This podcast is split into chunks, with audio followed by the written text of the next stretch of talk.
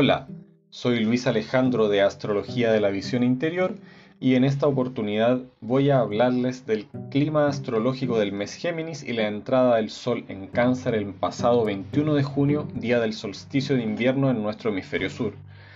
La energía del mes Géminis estuvo bastante intensa.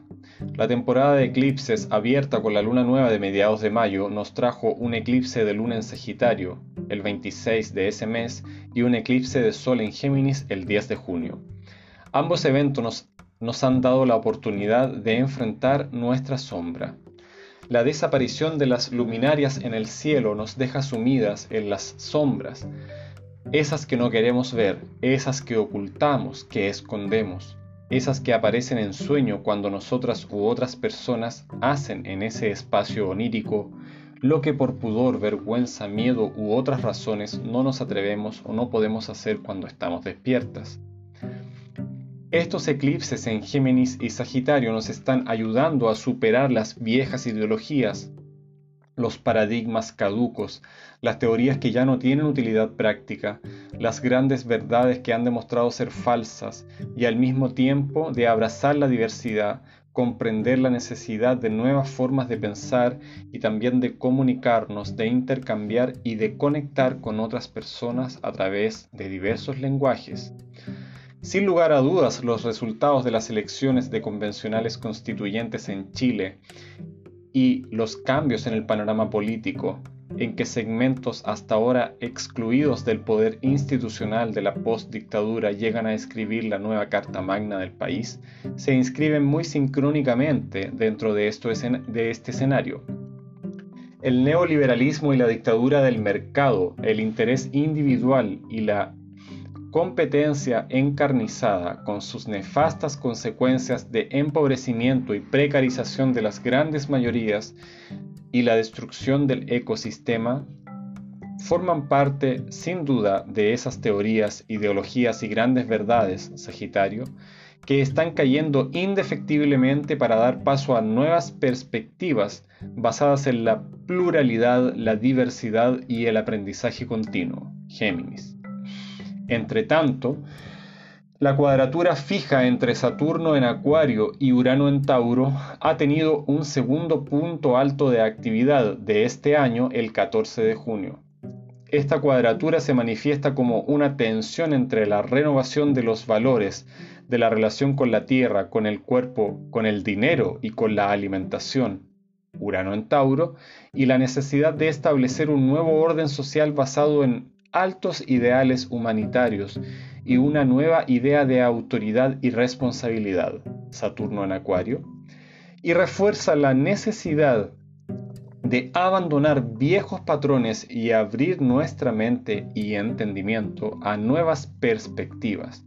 En otras palabras, lo viejo debe ser eclipsado y transformarse en abono para la siembra, para que lo nuevo pueda surgir y florecer. Saturno representa también el poder establecido y Urano la rebeldía frente al mismo. Cuando Saturno se enfrenta en cuadratura con otros planetas, saca lo peor de sí y habitualmente es el que gana la batalla, a través del autoritarismo, la coerción, la violencia, la intransigencia y la férrea resistencia de lo establecido ante los afanes reformadores.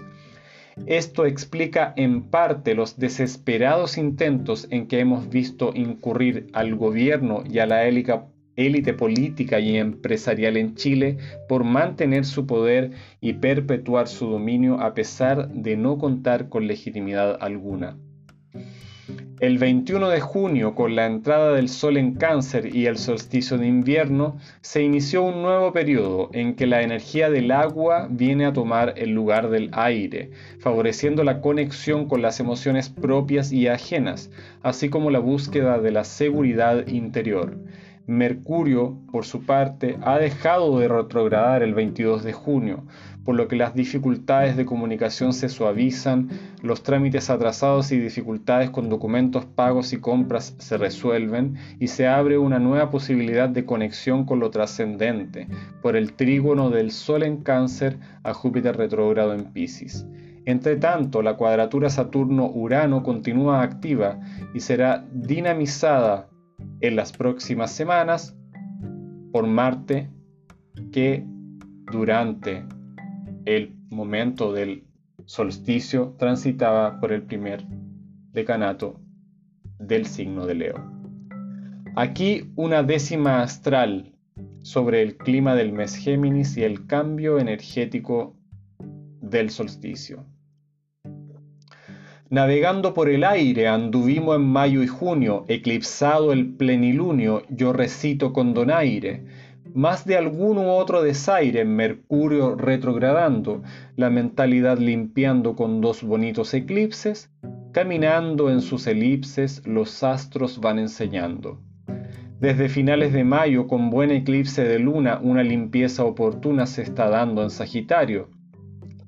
Luego los divinos rayos del astro rey se escondieron y nuestras sombras vinieron a tomar protagonismo, pues para encontrar el sí mismo se debe enfrentar los miedos. Así todo esto mezclado con la impronta geminiana, la mente en estas semanas de divagar no ha parado. Es tiempo de dejar de lado verdades e ideologías, las gastadas teorías que han propiciado el saqueo, saliendo a dar un paseo para renovar la energía. Hoy nuevo ciclo comienza con el solsticio de invierno, para cosechar brotes tiernos habrá que hacer buena siembra. Los que no tienen vergüenza querrán de todo apropiarse, igual que lo hicieron antes sin saber qué es el decoro. La dignidad es un tesoro, habrá que estar vigilantes.